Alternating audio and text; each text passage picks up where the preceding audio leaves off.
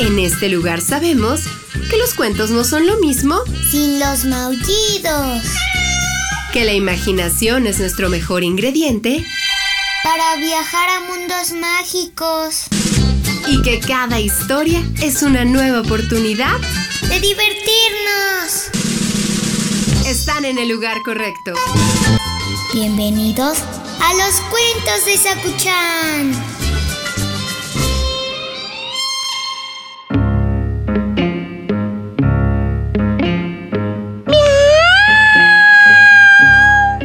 Y ahora ese maullido tan largo, ¿qué significa? ¿Que tienes ganas de bailar? ¿Tienes ganas de cantar? Ya sé, tienes ganas de una historia. Prepárate, el cuento de hoy se llama Los loros disfrazados.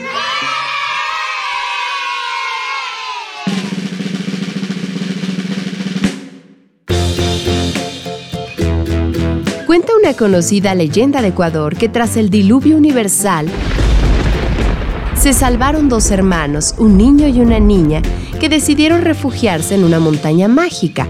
Y esta montaña era mágica porque crecía según iban avanzando las aguas, dejando así una isla que nunca se cubría. Los niños se resguardaron en una cueva de esa isla, pero enseguida se dieron cuenta de que no tenían nada para comer. ¿Cómo podrían sobrevivir en esa inhóspita cueva?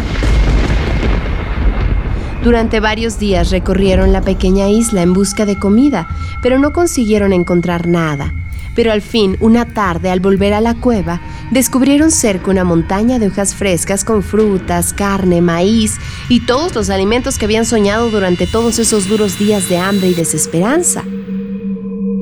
A partir de entonces, todos los días al despertar se encontraban con todos estos alimentos y no sabían cómo llegaban hasta ahí. Los niños se morían de curiosidad por ver quién llevaba hasta ahí aquellos manjares.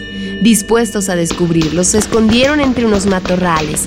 Estaban deseando ver quién o quiénes les estaban salvando la vida. Y al cabo de un rato, de repente vieron llegar a una pareja de guacamayos de alegres y vivos colores disfrazados de personas. Los niños salieron de su escondite, pero no pudieron aguantar la risa y algunas palabras de burla al ver a los pájaros disfrazados de esa forma. Los guacamayos enfadados se llevaron la comida y decidieron no volver. Los niños comprendieron que habían sido unos desagradecidos.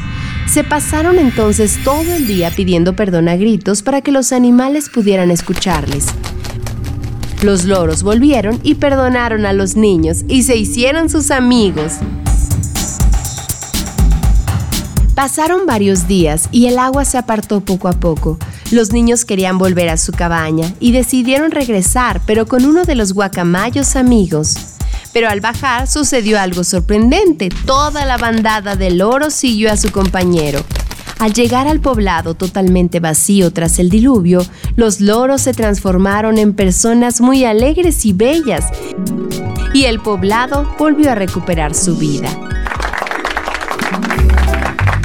Colorín colorado, este cuento ha terminado. El que se quedó sentado, se quedó pegado.